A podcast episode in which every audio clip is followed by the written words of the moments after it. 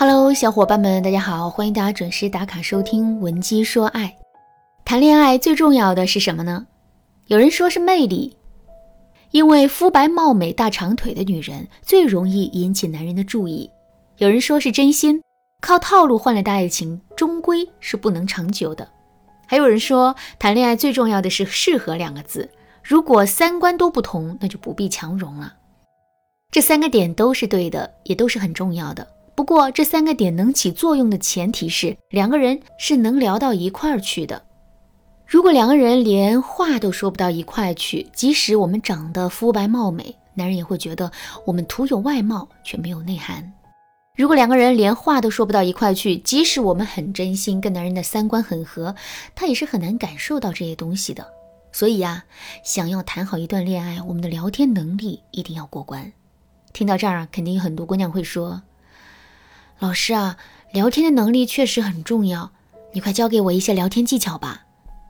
嗯，有这个想法是很正常的，可是我们一定要知道的是，避免让自己走入聊天的误区，这比拥有好的聊天技巧更重要。举个最简单的例子。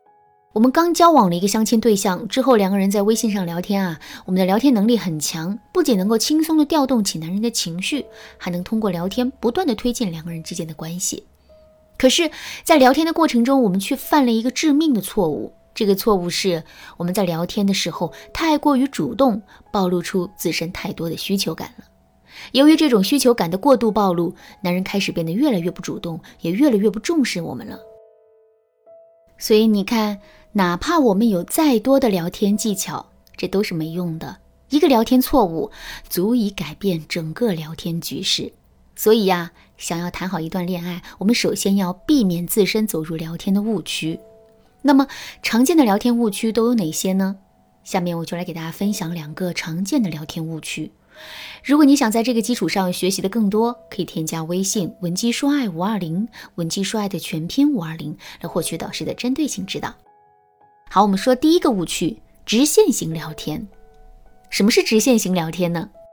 举个例子来说，一个女生对男生说：“今晚有空吗？我想请你吃饭。”男生回答说：“今天没时间，改天吧。”女生接着问：“有什么事呢？晚上约了别人？”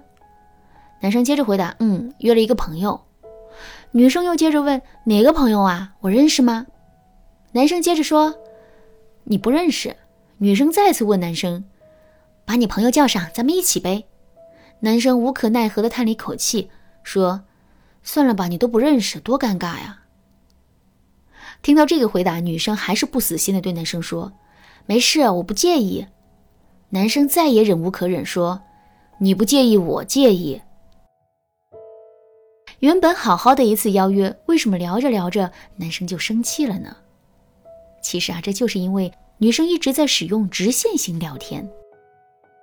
所谓的直线型聊天，就是一直揪着一个话题不放，各种刨根问底，不达目的誓不罢休的聊天。这种聊天方式本身有一个非常严重的问题，这个问题是它没有给人留下任何回旋的余地，从而很容易让别人产生一种被逼迫的感觉。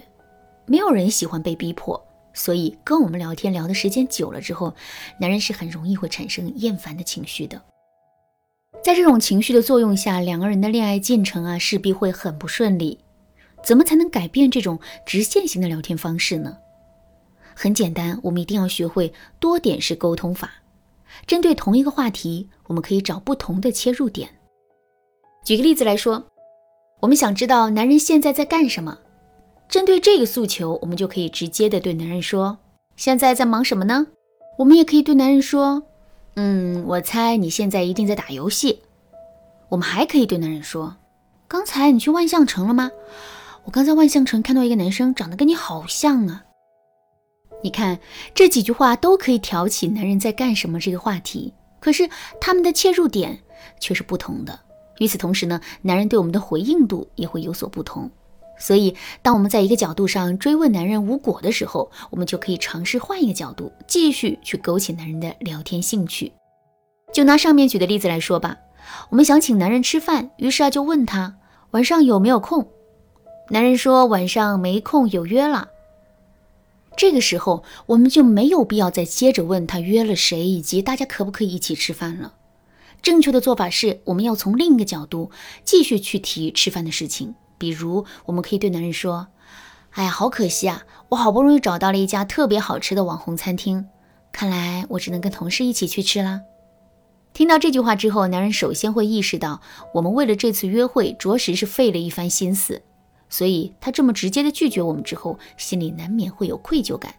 另外，我们说自己会跟同事去吃，究竟是男同事还是女同事呢？如果男人的心里也是有我们的话，这个时候他就很容易会吃醋，甚至他还会在危机感的作用下取消原有的约会。第二个误区，低情商式沟通。什么是情商呢？情商代表了我们识别别人的情绪，并且对别人情绪做出回应的能力。如果我们不会识别别人的情绪的话，那么我们的聊天就会很容易出问题。举个例子来说，我们跟男人在微信上聊天，可男人的回应并不是很积极。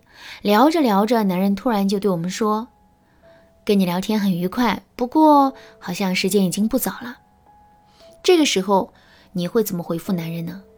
如果你对男人说：“嗯，我看时间还早啊，既然你这么开心，我就多陪你聊一会儿吧。”那么你这就是典型的低情商式沟通了。事实上，男人早已经对两个人的聊天不耐烦了，说这次沟通很愉快，不过是一句客气话。如果我们当了真，那么男人就很容易会觉得我们情商低，进而失去跟我们聊天的兴趣。那说到这儿，可能有些姑娘会说：“老师啊。”我也想拥有一个高情商啊，可是我就是意识不到这些，这可怎么办呢？其实啊，一个人的情商很容易提高，我们只需要变换一下看问题的角度就可以了。比如，我们可以把自我视角变成他人视角，也就是说，我们要学会换位思考。